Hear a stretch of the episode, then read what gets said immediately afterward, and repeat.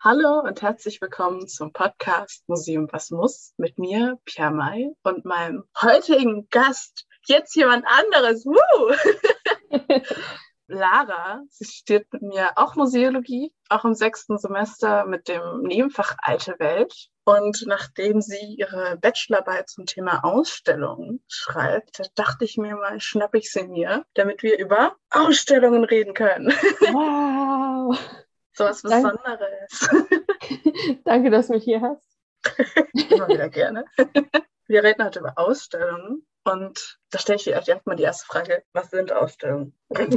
Was sind Ausstellungen? Ja, also das sind die Sachen, die man im Museum immer sieht, also Räume, die gestaltet werden und hat verschiedene Aspekte, die man vorher halt beachten muss. Wird auch gerne mal als Königsdisziplin zeichnet. Genau, also als erstes muss man sich bei einer Ausstellung natürlich überlegen, okay, was für ein Thema möchte ich bearbeiten? Das kommt ja dann auch an, für was für ein Museum man jetzt arbeitet. Danach sucht man sich ein paar Objekte aus und dann muss man die Objekte auch erforschen und gucken, ob das wirklich passt in das Thema, was man sich überlegt hatte. Und das große Überthema, das muss man dann noch einteilen in kleinere Unterthemen und dementsprechend dann auch die Objekte zuteilen und auch gucken, welche Objekte fallen jetzt eigentlich komplett raus, welche kann ich gut gebrauchen Genau, Texte nicht vergessen, Texte schreiben. Äh, sehr wichtig, äh, Bilder aussuchen, falls man sie hat und die Texte dann auch nochmal überarbeiten, damit sie dann auch in den finalen Druck gehen können. Und das ist dann quasi das, was eine Ausstellung an sich ausmacht. Diese ganze Arbeit, die man dann reinsteckt über einen langen Zeitraum heißt, es ist etwas, was man sehen kann und nicht nur hinter den Kulissen stattfindet. Also die Arbeit natürlich, die findet hinter den Kulissen statt, aber das Ergebnis dieser Arbeit befindet sich dann in Räumen, die man besuchen kann, mit ein bisschen Eintritt natürlich. Ein bisschen Geld muss ja meistens zahlen. Hoffentlich ist es immer ziemlich wichtig.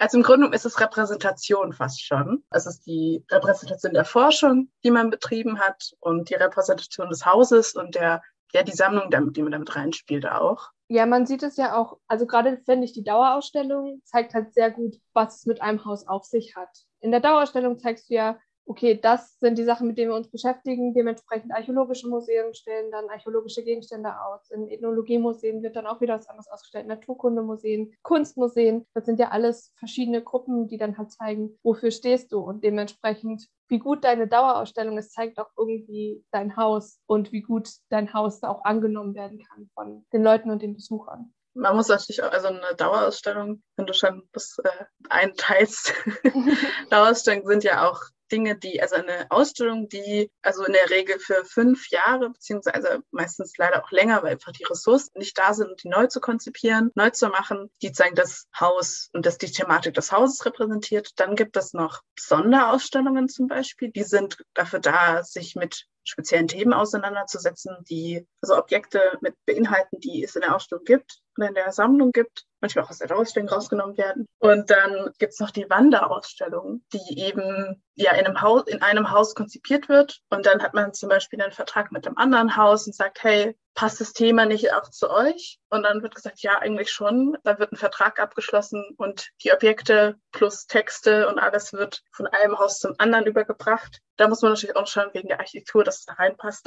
Und da muss man immer schon, passt das Objekt da überhaupt in die Nische rein? Gibt es die Nische in dem anderen Haus überhaupt? Da muss man schon, okay, wie baue ich das dann da rein? Dann kommen dann die Handwerker. Das ist auch sehr spannend eigentlich. Ich denke, was da auch zu beachten ist, ist die Größe von den Ausstellungen, weil die Dauerausstellung ja meist die größte Fläche im Museum auch einnimmt und dann für Sonderausstellungen eine einzelne, einen einzelnen Ausstellungsbereich gibt und bei Wanderausstellungen das ja nochmal komprimierter ist. Das geht ja meistens dann eher darum, dass es Texte sind und Grafiken, die gezeigt werden. Und man dann, finde ich, aber auch da kreativ werden kann, indem man irgendwelche Hands-on-Objekte macht oder Hörstationen, damit einfach der Besucher ja auch aktiv dann angeregt wird, mit der Ausstellung zu arbeiten. Ja, dass man nicht nur Texte lesen muss, sondern auch mal Sachen machen darf.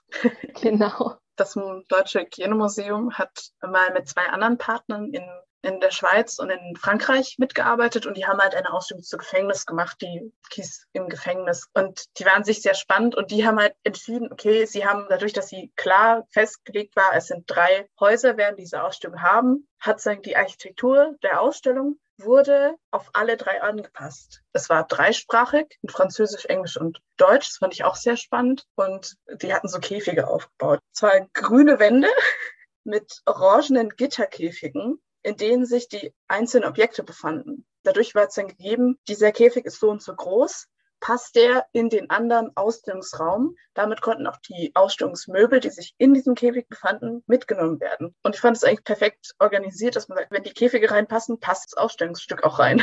Das ist eine ziemlich gute Lösung gewesen, fand ich. Ich denke aber auch, also eine Sache, wo du wahrscheinlich mehr zu sagen kannst. Hinter einer Ausstellung steckt ja auch ein Ausstellungskonzept. Und ich denke mal, da kannst du dann mehr zu sagen, weil du hast dich ja schon mal damit befasst. ja, Ausstellungskonzepte sind eigentlich im Grunde genommen, was für ein Thema haben wir, welche Unterthemen haben wir, das hast du ja schon angesprochen. Und dann wird so eine Form von ja, Drehbuch erarbeitet. Also in diesem Drehbuch steht dann drin, erster Ausstellungsabschnitt, welches Objekt kommt zuerst, welcher Text befindet sich darin, welche Daten sind wichtig, wie groß ist es, meistens auch ein Bild davon. Und das geht dann sagen wie so eine Gliederung, also 1.1, 1.2, 1.3 und so weiter, je nachdem, wie man das gliedern möchte und wie detailliert das Ganze auch ist. Und dann wird, das Konzept wird auch erklärt, wieso genau dieses Objekt da hineingehört. Wenn zum Beispiel in der Gefängnisausstellung Hand, Handschellen drin sind, dann macht es ja Sinn, zu sagen, warum sind sie darin? Weil es historische Handschellen sind, weil es gerade in dem Moment um historische Gefängnisse geht. Ich glaube, in der Ausstellung ging es eher um moderne Gefängnisse und wir leben im Gefängnis, aber das ist ja übertragbar, also Dinge, die da dann auch reinpassen. Und man versucht damit auch so eine Form von Leitfaden auch zu bilden, weil man sagt, als Besucher geht man in eine Ausstellung und muss ja auch irgendwie durch diese Ausstellung geleitet werden. Also man darf als Besucher darf man natürlich vollkommen frei entscheiden, welche Ausstellungsexponate man zuerst anschaut. Aber man wird ja auch meistens durchgeleitet, eben durch die ja, Führung, die heimlich gemacht wird, durch zum Beispiel, dass der Raum lang ist und man fängt dann halt vorne beim ersten Exponat, das einem gezeigt wird, an, weil das irgendwie besonders beleuchtet wird. Zum Beispiel dann wird auch der Blick auch so ein bisschen drauf gezogen oder ich glaube, bei der Gefängnisausstellung war das erste, da ging es um, ging's um historische ähm, Strafmaße für verschiedene Straftaten und da war dann eben so eine große Puppe mit der Robe von, also für deutsche Richter. Jedes Land hat unterschiedliche Roben und eben für Deutschland und dadurch wusste man, okay, im ersten Abschnitt geht's um das und damit ist auch so eine Form von ja, Leitfaden auch gegeben, dass man weiß, okay, jetzt geht es darum. Manchmal gibt es auch Überschriften, die einem sagen, hey, jetzt geht es erstmal darum, fange erst vorne an sozusagen, aber das muss nicht unbedingt gegeben sein, wenn man sagt, die Besucher dürfen sich frei ja durch die Ausstellung bewegen. nicht, dass sie gezwungen werden dazu, immer so einen Blickwinkel zu nehmen. Das äh, muss ja nicht unbedingt sein. Ja, ich meine, damit gehst du ja auch schon quasi darauf ein, auf die Elemente, die in der Ausstellung vorhanden sind. Ich meine, klar, das Wichtigste oder das, woran man als erstes zumindest ich als erstes denke, ist das Exponat, also das Ausstellungsstück an sich. Da gibt es ja dann auch verschiedene Arten von Ausstellungsstücken, die vorgestellt werden. Nicht nur von der Art her, also sage jetzt mal Naturkunde oder Archäologie wieder, sondern halt auch so Repliken, die dann ausgestellt werden können und auch andere Objekte, die eigentlich recht relevant sind. Und dann gibt es ja das quasi das Leitobjekt eigentlich in dem Raum, also das Objekt, um das ich alles andere aufbauen kann. Das heißt, andere Objekte, die dann mit ausgestellt werden, als Kommentare dazu oder ergänzend zu dem Objekt, das man dann halt schon hat. Also es ist sehr, sehr interessant.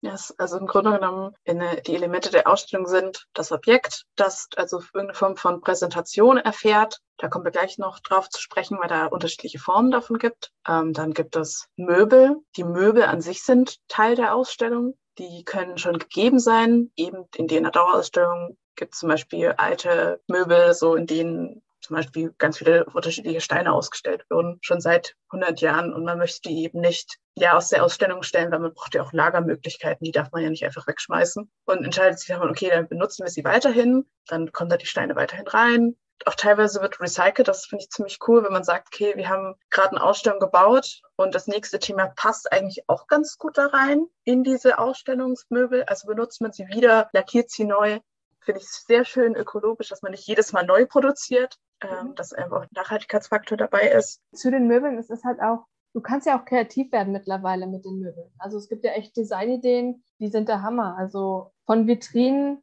die, wo es aussieht, als ob ein Goldregen über dir drüber ist, in einer Münzausstellung. Also das ist der Hammer. Und dann gibt es natürlich noch die simpelsten Sachen, sind so kleine Folien, wo du einfach nur merkst, so, ach, das ist ein Ausstellungsstück. Wenn du jetzt irgendwas sehr Herkömmliches ausstellst und dann sagst, okay, wir möchten das gerne ausstellen, aber nicht unbedingt, dass die Besucher das anfassen oder damit so in direkten Kontakt kommt, einfach eine kleine Erhebung zu machen, ist natürlich auch sehr, sehr wichtig bei den Möbeln dann. Ja, auch innerhalb von einer Vitrine, wenn es jetzt eine ganz neutrale, einfache Vitrine ist, die flach ist und auf die man die runterschaut. Auch die Höhe ist ja auch sehr spannend, also damit auch Leute, die jetzt zum Beispiel im Rollstuhl sitzen, dass auch die Person das auch lesen und anschauen können. Damit muss auch geschaut werden, okay, wie hoch ist das Ganze? Aber auch innerhalb dieser Vitrine, wenn das eine ein bisschen erhoben ist, wird dem ganzen Objekt ja auch eine besondere Form von Brisanz gegeben, dass man sagt, okay, das eine Objekt ist jetzt ein bisschen höher gelegen, aha, ist besonders oder wird ein bisschen hervorgehoben.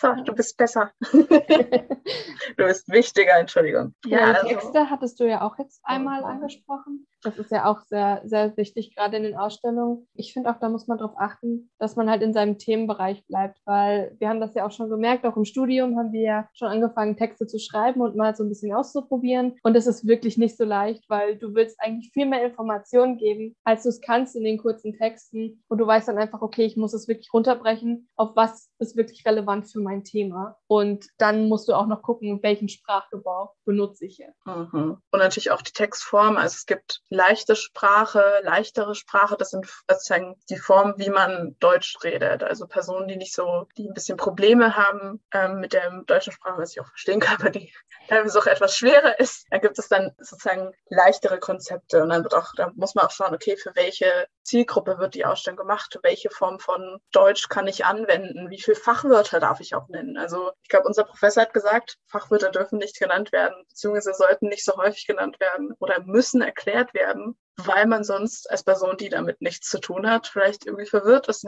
Ja, das ist auch sehr schade, weil es halt durch die Inklusion, also du kannst leider nicht alle Leute einbeziehen, weil du hast den Platz nicht, da 10.000 Texte aufzuhängen oder hinzulegen. Und ich glaube allein schon, dass Deutsch und Englisch gemacht wird, ist schon mal etwas, dass Englisch vielleicht ein bisschen verbreiteter ist, dass man das mehr spricht. Aber es ist halt wirklich so, dass man darauf achten muss, wie spreche ich die Leute an. Und wie du gesagt hast, Fachwörter müssen erklärt werden, wenn du sie benutzt und wenn es möglich ist, lass sie weg damit es für alle verständlich ist, weil halt nicht nur Experten ins Museum gehen, sondern auch der Normalbesucher möchte verstehen, worüber man da gerade redet und sich informiert. Ich fände die Idee cool, wenn es so eine Form von Glossar gäbe, also ein Wörterbuch für jedes Museum, das man sich vorne mitnehmen kann oder halt die wieder abgibt, wenn man fertig ist mit der Ausstellung, dass man halt, wenn die Ausstellung nicht den Platz für Fachworterklärungen mehr oder weniger hergibt, dass man wenigstens so was Kleines mitnehmen kann und mal ein bisschen durchblättern kann und dann auch, ist ja auch für jeden interessant, mal so ein bisschen zu sehen, was das Museum auch, dass man sehr experimentelle Sachen geht, wie man die dann definiert auch.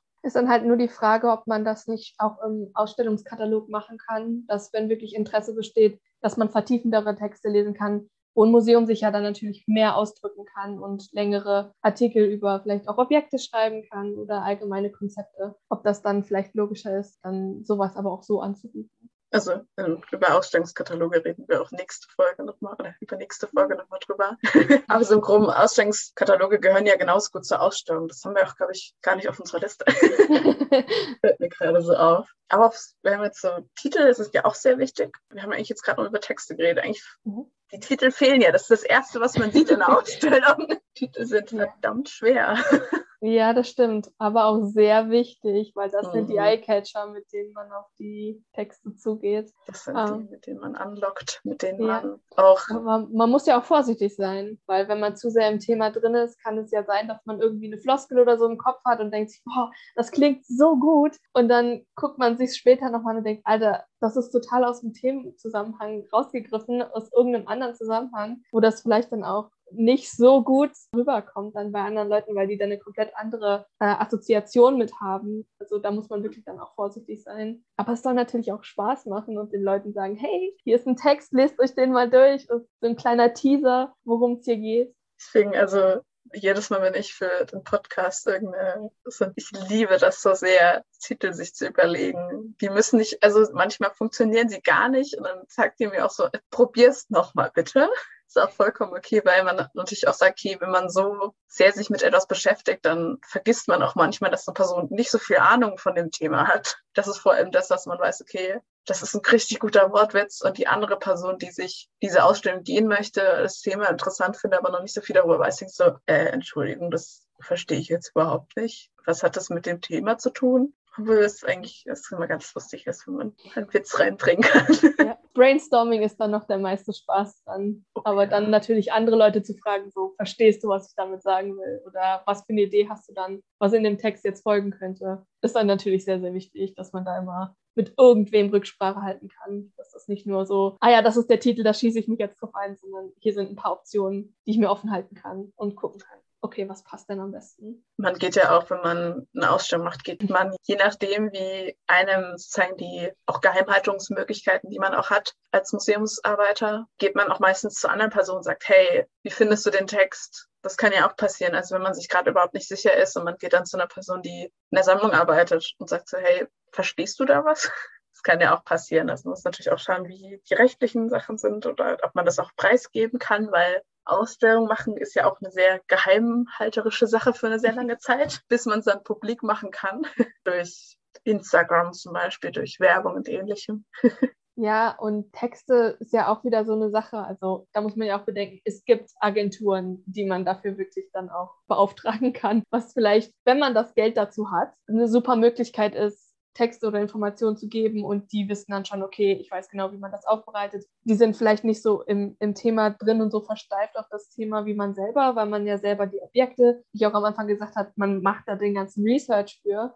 Und dann ist man da total drin, denkt, das ist wichtig, das ist wichtig, das ist wichtig. Und dann braucht man manchmal einfach eine Person, die sagt, das kann raus, das kann raus, das kann raus. Und so ist das dann halt. Ich, es machen leider, also es machen nur die großen Museen, die sich das auch leisten können. Weil man muss auch mal dazu sagen, eine Ausstellung zu machen, ist immer, sind immer mit Ressourcen verbunden, also mit mit der Arbeitszeit von Personen und je kleiner das Team ist, desto mehr müssen einzelne Personen auch machen. Und das muss dann nicht nur Ausstellung sein, das kann auch Öffentlichkeitsarbeit sein, die sie dann auch gleichzeitig machen müssen. Und dann muss man sich auch schauen, okay, wie teile ich mir meine Arbeit ein? Und dann muss halt dann meine kurzfristige Sache mehr gemacht werden als die Ausstellung. Aber wenn man ein ganzes Ausstellungsteam hat, die sich nur um diese eine Ausstellung kümmert, dann ist das ja super, aber dann hat man mehr Ressourcen sozusagen, mehr menschliche Ressourcen auch auf eine Art und Weise. Deswegen ist auch eine Sache, ich finde auch viele merken auch gar nicht, wie viel Arbeit hinter einer Ausstellung steckt. Man sieht halt immer nur das Endprodukt und man sieht nicht die fast teilweise eineinhalbjährige Arbeit, die dahinter steckt bei einer Ausstellung. Wir haben mal gesagt, eineinhalb Jahre vor Ausstellungseröffnung wird das erste Konzept gemacht. Also es ist verdammt viel Zeit dazwischen und auch eine Dauerausstellung, die dauert auch sehr, sehr lange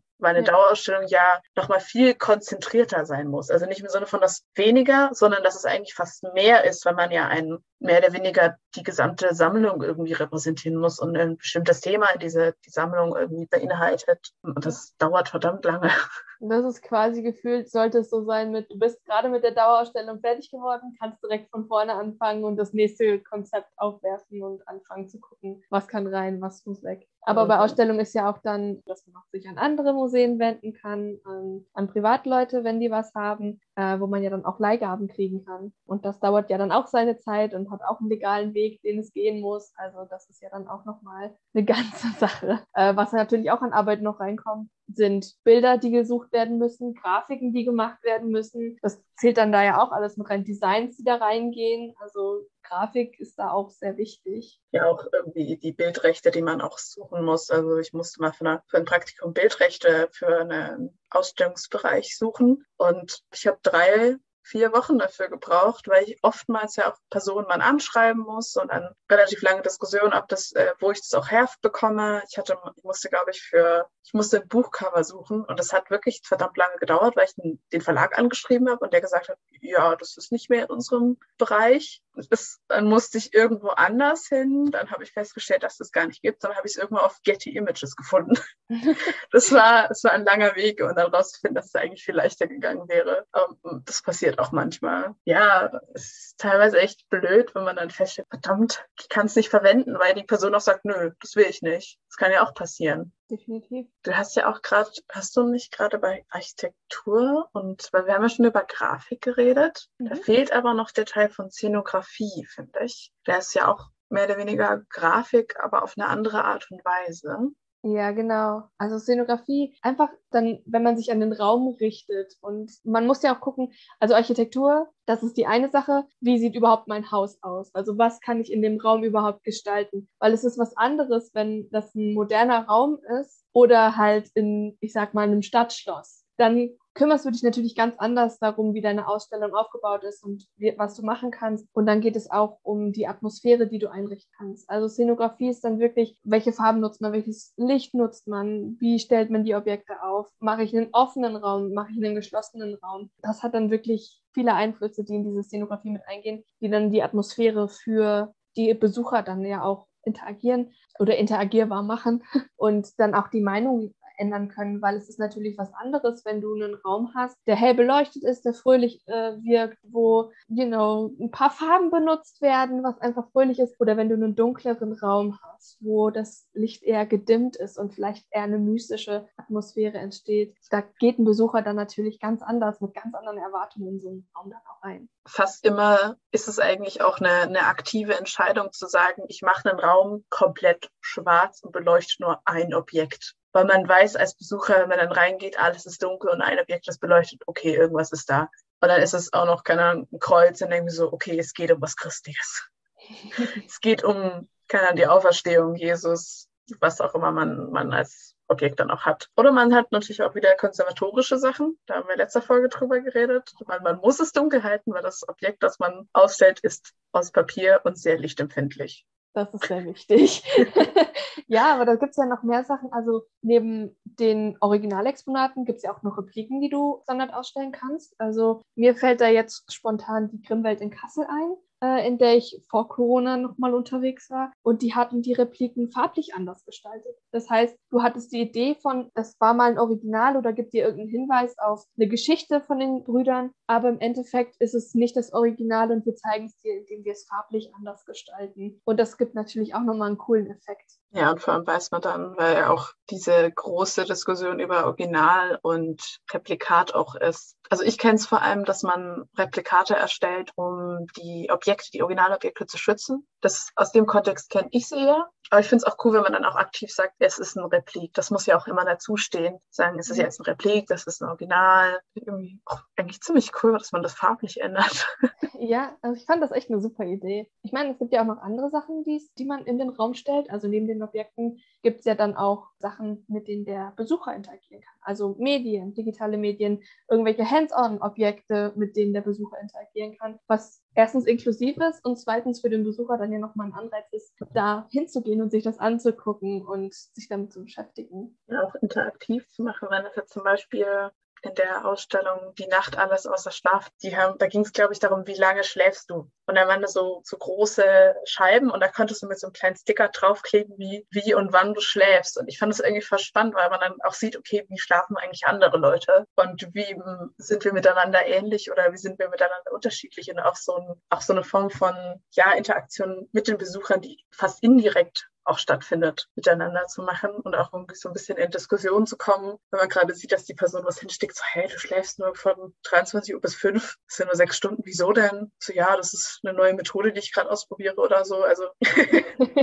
ja, aber ich denke, sowas gibt halt auch die Möglichkeit, so die Sinne anzuregen, weil man nimmt ja viel mehr wahr, wenn man auch andere Sinne anspricht. Ich meine, es gibt ja auch sowas wie Audioguides oder Audiostationen im Museum, was ja schon mal den auditiven Bereich dann anspricht. Du kannst was anfassen bei den Hands-on-Sachen. Es gab auch ein Museum in Italien, da war ich in Mailand. Da hatten die es tatsächlich so gemacht, das war ein Kunstmuseum, da hatten die Bilder und ein Bild war da, da saß eine Frau, ich glaube, vor einem Bett oder so. Und dann hatten die vor dem Bild eine kleine Station gemacht, wo man einmal anfassen konnte. Das war irgendwie von dem, das sah aus wie der Bettbelag, der auf dem Bild dargestellt ist, dass man das anfassen konnte. Und da war eine Lilie in der Vase und da war dann auch eine Riechstation dabei, dass man dann auch riechen konnte, wie die Lilien riechen und sich da so ein bisschen reinfühlen konnte. Und das gibt natürlich noch, auch nochmal eine andere Experience, als wenn man da nur ein Bild hinhängt. Hier ist, wer es gemalt hat und das war's. Ist eine ganz andere Erfahrung, als da noch andere sensorische Sachen mit wahrzunehmen. Und dann auch sich so ein bisschen in die Szenerie hineinzuversetzen. Ja, das mit der Szenerie ist ja auch gar nicht so, so ungewöhnlich. Also es gibt ja auch so Möglichkeiten im Museum, auch Räume wieder so historisch darzustellen. Also wenn wir jetzt auch an historische Beispiele, also an historische Ausstellungen jetzt mal denken, das hat natürlich angefangen mit den Kunst- und Wunderkammern, wo ihr ja auch schon drüber geredet hattet. Genau, und dann geht es in diese Kabinette über und es geht immer weiter. Und das leitet natürlich auch so in moderne Ausstellungsbereiche weiter. Ich denke da jetzt auch gerade an so Periodenräume, die in zum Beispiel Stadtschlössern wieder aufgebaut werden oder auch im Museum selber, dass man halt sagt, okay, ich baue hier jetzt eine Stube auf. Also das ist dann natürlich auch super interessant, da dann nochmal das atmosphärische Feeling mitzubringen. Ja, man muss auch dazu sagen, die Kunst- und Wunderkammer, da ist ja, das war ja viel mehr, man hatte eine Ordnung, aber die war ja eigentlich nur für die Person, die diese Sammlung hatte, also der Fürst oder der Graf oder was auch immer, der hatte diese Ausstellung und der kannte sich ja schon damit aus. Und das war so am Anfang von Ausstellungen, da, da ging man in Ausstellungen mit dem Vorwissen über die Ausstellung fast schon und bestaute dann das Ganze zwar, aber es war schon so, ich weiß genau, worum es gerade in dem einen Objekt darum geht. Also Sonderobjekten vielleicht nicht, man hatte so eine Form von, man wusste schon sehr viel und dann ging es so langsam über, man wollte auch Menschen Dinge vermitteln, also Dinge lehren und da kommen dann eben diese Stuben beziehungsweise Nachbildung. Das ist eher so im volkskundlichen, also kulturellen Bereich, dass man, man baut zum Beispiel eine Bauernstube auf. Das ist im Germanischen, in der Volkskundeabteilung. Das finde ich sehr spannend. Das ist so ein, das ist so eine alte Stube und da kann man auch reingehen. Gehen, den Rest nicht. Ähm, das ist ja auch meistens so, dass man eigentlich nur den, die, diese ja, Szenerien dann auch nicht reingehen darf. Schaufenster-Style. Yes. man darf nicht reingehen, aber man darf es anschauen. Ist doch schön. Aber es ist ja natürlich auch, weil man dann auch die Objekte schützen muss. Also deswegen gibt es ja auch diese wunderschönen Schilder, bitte nicht draufsetzen, weil man mal, okay, es ist ein Stuhl, der möglicherweise 300 Jahre alt ist und dann setzen sich versehentlich Besucher mal drauf. Das kann ja passieren. Deswegen gibt es ja auch Museumswärter und Personal, die haben einen Job. Die müssen aufpassen, dass es den Objekten weiterhin gut geht. Ja, aber man muss halt auch überlegen, also zumindest für mich war das eine Überlegung auch, die werden ja dann oft auch nicht so benutzt. Also gibt in Fulda auch sowas. Also da gibt es einen ganzen Bereich, wo halt so Periodenräume sind. Und da gibt es auch eine Bauernstube. Und tatsächlich wird da im Winter eine Vorlesung gemacht. Da sitzt sich dann eine in diese Bauernstube rein und ist auch so gekleidet äh, wie damals und äh, liest dann vor, was dann sehr schön ist. Und im Praktikum äh, war ich auch mal da und da haben wir dann auch die Objekte nochmal nachgeguckt und man merkt halt, wenn Objekte länger nicht bewegt wurden, also da hebt man mal was hoch und vielleicht geht es kaputt und man merkt, oh je, das muss vielleicht zum Restaurator, weil das halt lange nicht bewegt wurde. Also sowas muss man bei so Räumen halt auch bedenken, dass die vielleicht oft nicht so bewegt werden. Ich denke da auch mal an sowas wie Dioramen. Die werden ja auch oft nicht so äh, nochmal neu gestaltet, wenn sie da sind. Ich finde Dioramen an sich unglaublich faszinierend. Zur Erklärung, Dioramen sind riesige Vitrinen meistens, vor denen man dann steht als Besucherin und man sieht eine Szenerie, die dargestellt wird. Also das sind zum Beispiel ähm, in dem Naturhistorischen Museum ist dann eine Ausstellung über Tiere der Sahara und dann befindet sich eben ein Diorama über Tiere in der Sahara. Man muss auch dazu sagen, das sind immer gestellte Szenen. Die sind bestimmt in echt nie so entstanden, aber man erklärt trotzdem daran, welche Tiere befinden sich dann in der Sahara. Bestes Beispiel wäre natürlich in dem Film Nachts im Museum. Das ist da, wo er eingesperrt wird mit den Löwen und so. Das ist ein Diorama. Das ist ein Diorama, das ist eher freier gestaltet. Da gibt's und geht's halt eben die Sahara-Tiere. Also es geht darum, Dinge, die beispielhaft darzustellen. Ähnlich ist es dann mit den Panoramen auch eine sehr spannende Sache, dass man, da kann man sich dann reinstellen und kann dann eben, ist fast schon in der Szenerie drin. Also zum Beispiel in Stonehenge, man darf ja in, die, in den Kreis nicht mehr hineingehen, eben aus konservatorischen Gründen, weil die Steine sonst umkippen. Aber man kann immer noch in so ein, das ist im Zentrum daneben, da kann man dann in so ein Panorama rein, dann sieht man auch, so verändert sich das Stonehenge dann über die Jahre oder beziehungsweise auch über, über die Jahreszeiten. Ich glaube, da ist sogar die Originalversion, wie sie, wie die Steine ganz am Anfang da standen und dann fällt es auch um. Also es fand ich irgendwie sehr spannend.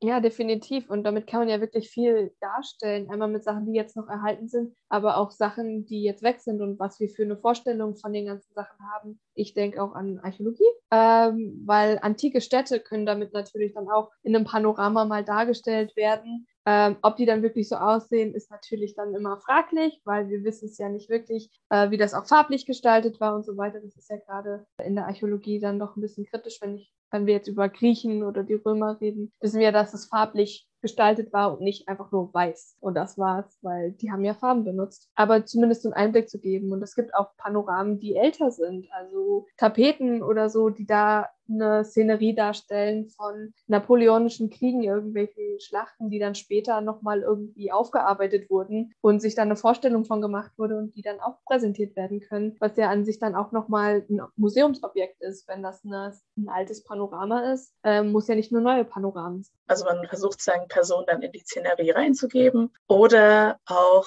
andere Sachen damit zu bewegen. Also im Sinne von, wenn es eine Sache ist, die schon existiert, kann man ja auch dann auch zeigen, hey, die haben das davor auch schon gezeigt. Es ist ja auch unglaublich spannend eigentlich zu sehen, wie, wie wird der Krieg dort dargestellt von den Personen das ist ja auch eine Sache, also Darstellungen verändern sich ja auch, die Repräsentation und natürlich verändert sich ja auch die Ausstellungsform. Also von einem Wandgemälde oder einem, einer Tapete, die sich mit dem Krieg auseinandersetzt, hin zu zum Beispiel dem Militärhistorischen Museum in Dresden, wo ich auch in einer Folge mit einer großartigen Expertin drüber reden werde. Es wird sehr spannend werden. Ich war da auch schon drin, das ist wirklich faszinierend. Dann gibt es natürlich auch Sachen wie Depotausstellungen, da habe ich ja schon drüber geredet, oder ich glaube Sammlungsausstellungen. Aber eigentlich ist es ja nochmal ein ein bisschen anders. Also die Vorstellung äh, finde ich tatsächlich ästhetisch, also persönlich finde ich die sehr schön, wenn sie gut gemacht sind. Weil es geht natürlich, dass du es einfach wirklich wie im Depot hinstellst. Also wenn man jetzt an ein Museumsdepot denkt, das finde ich jetzt nicht so ansprechend. Es sind zwar viele interessante Sachen dabei, aber ästhetisch ist es halt nicht schön. Und wenn du es in deine Ausstellung mit integrieren möchtest, läuft das ja nochmal ganz anders. Sowohl in Mailand, was ich ja eben schon erwähnt habe, als auch in der Grimmwelt haben die das gemacht. Und zwar in der Art, dass sie wie so ein Glascube aufgestellt haben, wo man dann die Reihen von Bildern hintereinander weg sehen kann oder auch einfach eine Reihe wo dann auch man Vorder- und Rückseite mit Bildern sehen kann, die dann wirklich vollgehängt sind oder Objekte, die vollgestellt sind. Sieht super interessant aus, weil es wirklich wirkt wie so ein kleiner Einblick ins Depot, auch wenn es nicht unbedingt so ist, äh, weil es ästhetisch halt viel ansprechender für die Besucher dargestellt ist. Aber es ist, hat trotzdem die Wirkung von wegen, oh, ich gucke jetzt gerade ein bisschen hinter die Kulissen, wie das hier aussehen könnte. Es gibt ja, glaube ich, ein ziemlich cooles Beispiel ist in Berlin die ähm, Nasspräparate-Sammlung. Das ist nur ein kleiner Teil, das ist so ein ganz schwarz gemalter Raum und dann läuft man so entlang und da sind eben Nasspräparate von Tieren. Und in der Mitte befindet sich dann noch ein Labor. Das heißt, du kannst auch, wenn du so da gerade entlang gehst, kannst du theoretisch auch Personen dabei zusehen, wie sie gerade zu einem dieser Nasspräparate forscht. Ich glaube, da gibt es auch extra Termine für, wenn ich mich richtig erinnere. Also auch so ein bisschen mitzubekommen, wie passiert denn da eigentlich was? Wie forscht man auch zu den einzelnen Exponaten? Das kann ja auch Teil davon sein. Und das gehört ja, ja auch dann mit in die Ausstellung dazu. Ja. Erforschen. Ich meine, es ist ja auch ein Museumspfeiler mit dem Forschen. Und es auch den Besuchern zu zeigen, finde ich gar nicht schlecht. Also jetzt gerade das mit den Nasspräparaten. Es gibt ja auch Sachen, wo man Restauration live miterleben kann, wo man sich das angucken kann, wie ein Bild halt restauriert wird. Was auch, finde ich, super interessant sein kann, wenn man in einer Kunstausstellung ist, wie diese Bilder eigentlich erhalten werden, so wie sie jetzt sind. Ich finde auch Kunst, also man muss auch dazu sagen, Kunstausstellungen sind nochmal eine fast ganz eigene Sparte Ausstellung, die mit Unterkategorien versetzt sind. Also es gibt zum Beispiel den White Cube, das ist ein weißer Raum und die ähm, einzelnen Kunstwerke werden hervorgehoben. Aber es gibt dann die Petersburger Hängung. Uh.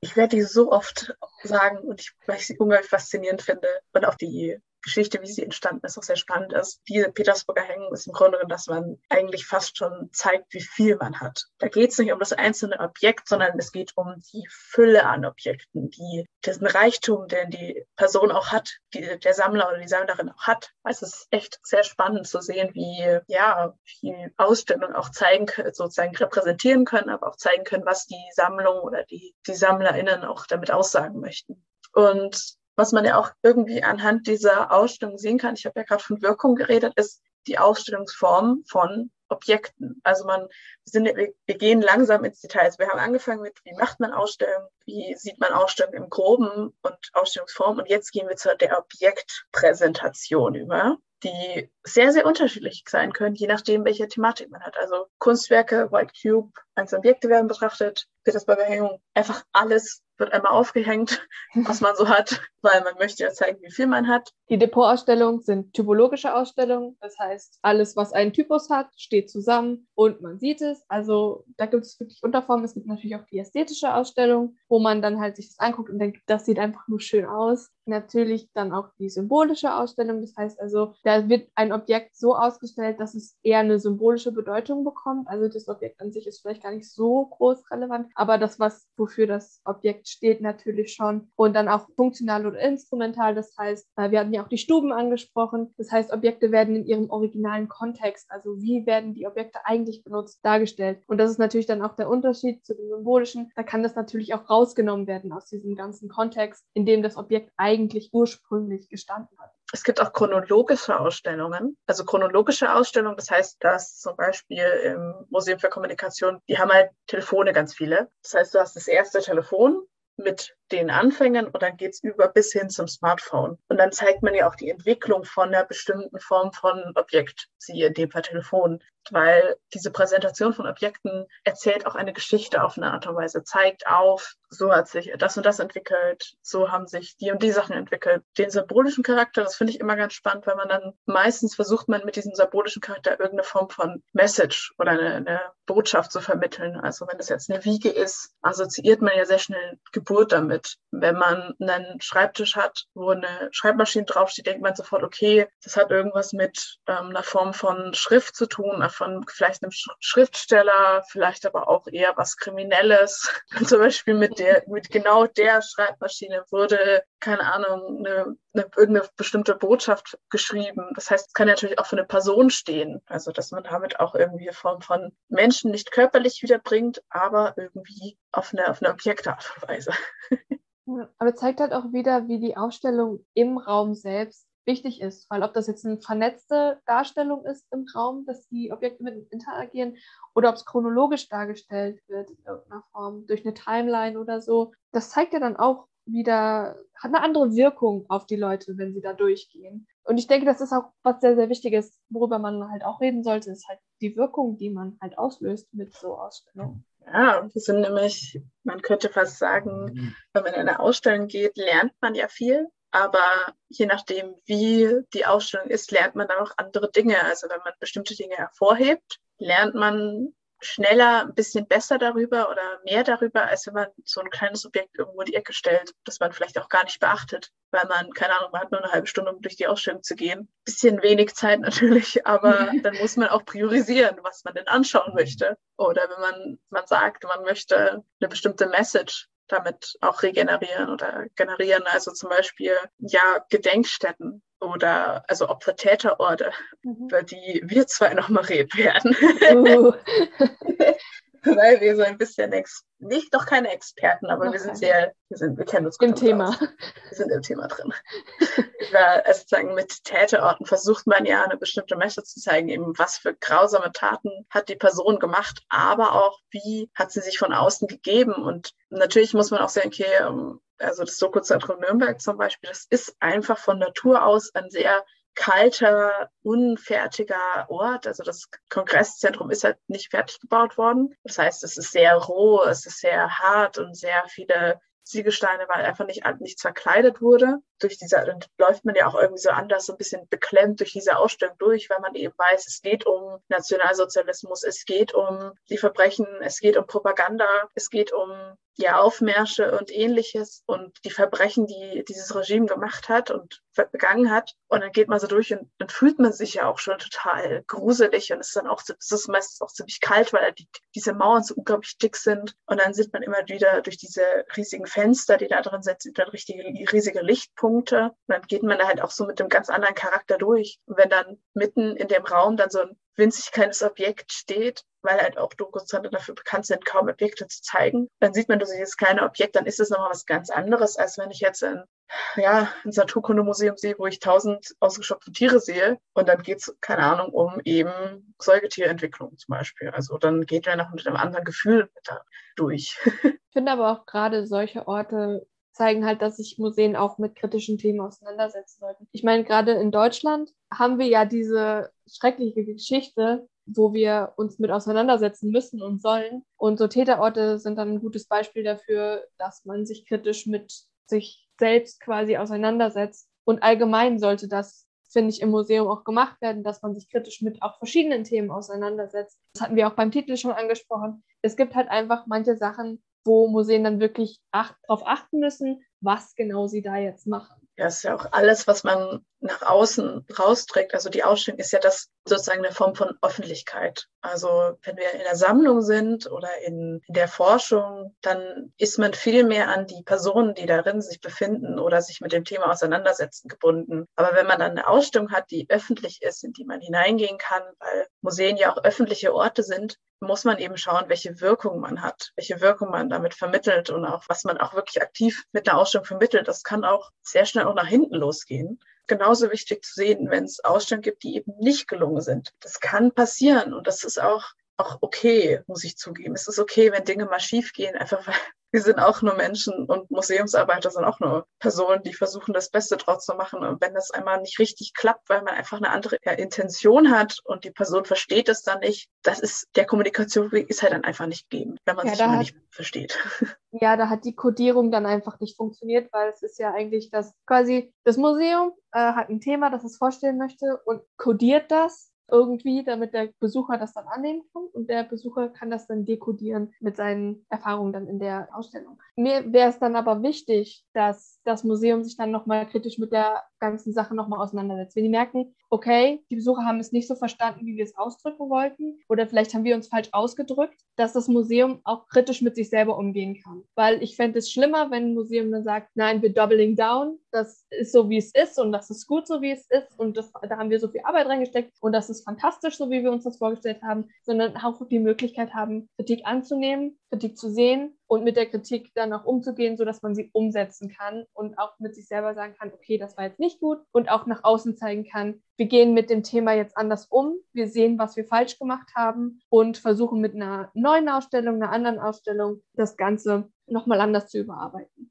Es geht also sehr viel um Perspektive, die man darstellt. Also man muss Ausstellungen nicht als ja, als festgelegte, festgestellte Wahrheit sehen, sondern als eine Form von, also es ist eine Forschung. Man hat sich längere Zeit mit dem Thema beschäftigt und versucht, das Ganze einer Person zu vermitteln, indem man Texte schreibt, Objekte sammelt und was weiß ich alles. Und das ist immer eine Perspektive, die da gezeigt wird. Deswegen ist auch zu sehen, also wenn ich jetzt, wenn ich persönlich eine Ausstellung machen würde, muss ich immer mir bewusst sein, wer ich bin oder was ich erlebt habe in meinem Leben, weil ich bestimmt eine ganz andere Perspektive auf ein Thema haben werde, wie jetzt eine, wie jetzt du zum Beispiel zum Thema oder wie eine Person mit anderem Hintergrund, egal welcher Form. Es ist immer eine Form von Perspektive, die man auch darstellt. Und das ist ja auch eine große Sache, dass man sagt, also früher wurden Ausstellungen sehr häufig für Fachleute gemacht, also für die Person, die sich sowieso schon mit dem Thema auskennen. Und das ist dann ja fast schon so, ja,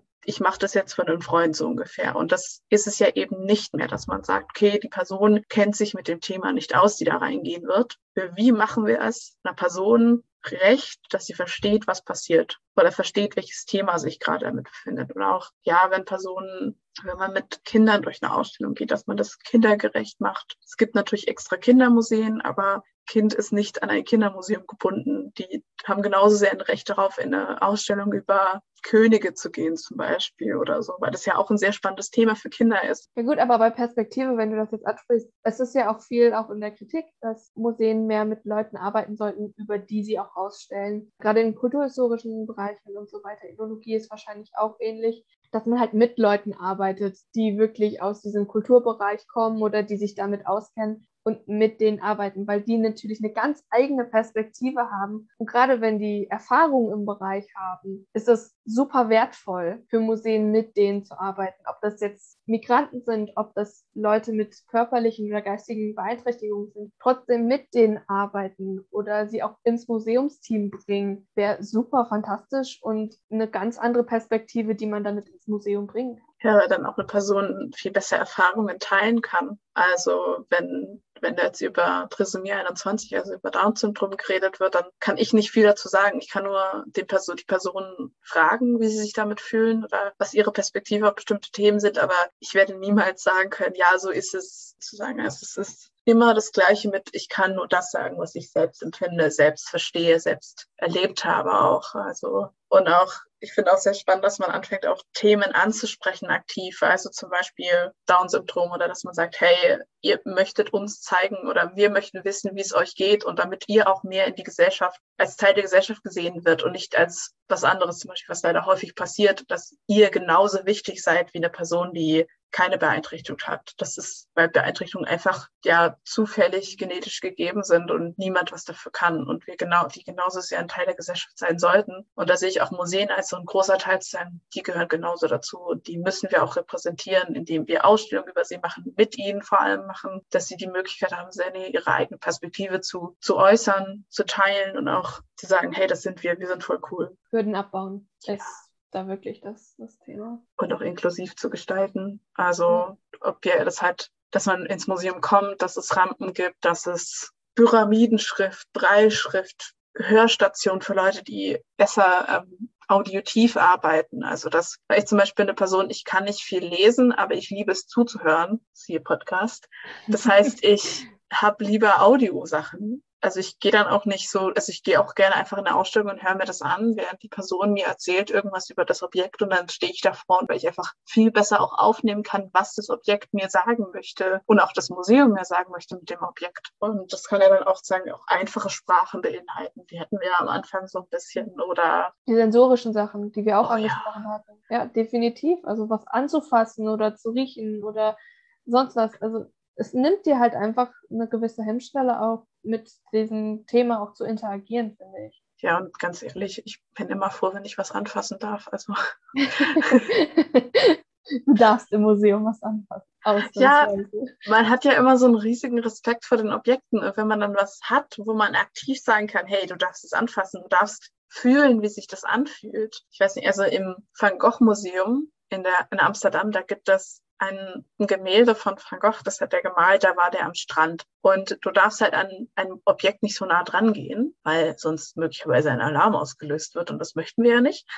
Aber du kannst da ist so daneben ist so ein Mikroskop und dann siehst du so, die haben das nachgemalt und dann kannst du so mit dem Mikroskop kannst du dann diese einzelnen Sandsteine, weil nämlich dieser, dieser Mann, als es durch den Wind, der da geweht ist, sind halt immer wieder so Sandkörner da reingeraten, in das Gemälde rein und sieht man halt wirklich so mit diesem mikroskopischen kann man das sehen und das ist auch extra so tief, dass man als Person, die halt einen Rollstuhl hat, da auch reinschauen kann. Allein, dass man Dinge niedriger stellt, ist schon ziemlich großer Gewinn, weil dann mehr Personen sehen können. Beeinträchtigungen entstehen meistens über das Alter hinweg. Das muss man ja auch sehen. Also nicht so viele sind anfangs blind, das entsteht ja durch Krankheiten manchmal oder so. Es sind ja, und wenn man da auch ehrlich mit sich ist, also das Museumspublikum ist nun mal die ältere Generation. Es sind nun mal die Rentner, die eher ins Museum gehen. Und wenn für die halt nicht die Möglichkeiten sind, da vielleicht mit dem Rollator durchzugehen, ist doch auch blöd. Wenn da keine Sitzmöglichkeiten in der Ausstellung sind, weil man denkt, oh, das sieht so modern aus. Ja, aber du schreckst auch Leute ab äh, mit den Sachen, die du da halt einfach nicht einfügst. Ich finde, also sich mal immer wieder hinzusetzen, finde ich schon cool. Ja. Aber das zur Inklusion hast du ja dann nochmal einen anderen Podcast. also in, über Inklusion kann ich auch ziemlich viel reden. Wir haben ja beide auch, glaube ich, zwei, mhm. zwei Seminare dazu belegt. Also es ist, Inklusion ist verdammt wichtig und das gehört zum, zur Ausstellung, zur Ausstellungsarbeit dazu. Das ist nicht nur, ich mache meine Führung, sondern aktiv in der Ausstellung mit einzuarbeiten, einzuflechten, könnte man fast schon sagen. Also egal, ob das jetzt für Menschen oder auch einfach allgemein Hands-on-Stationen, äh, Stationen für, für Vermittlungsarbeit. Also Vermittlungsarbeit ist nicht, nicht nur Führung, sondern auch mehr. Da kommen wir nächste Folge dazu. Das heißt, wir sehen, dass Ausstellungen haben sich nicht von, haben sich ja fast schon von so einem Ort, das Wissen, das man schon hat, zeigen, langsam zu so einem ja, Ort das Wissen generieren, Wissensvermittlung gewandelt. Was ich persönlich sehr wichtig finde, zu sagen, dass Ausstellungen nicht nur staubige Orte sind. Es ist nicht nur Staub, der sich da sammelt, sondern es ist auch das Wissen, das sich sammelt. Man muss es nur richtig zeigen. Ja, ich finde, das ist ein schönes Schlusswort. So, also Ausstellungen zeigen uns das Wissen, was wir insgesamt sammeln, was einfach ja, es ist ein Museumspfeiler und wir sehen halt einfach nur, wie wichtig es ist. Wie gesagt, am Anfang schon, manche sehen es als Königsdisziplin, Ausstellungen zu machen. Und ich glaube, man hat auch gehört, also durch die ganzen Themen, die wir auch angesprochen haben, was es wirklich alles zu beachten gibt. Und da gibt es noch viel mehr Sachen, die zu beachten sind. Es ist einfach, ja, crazy.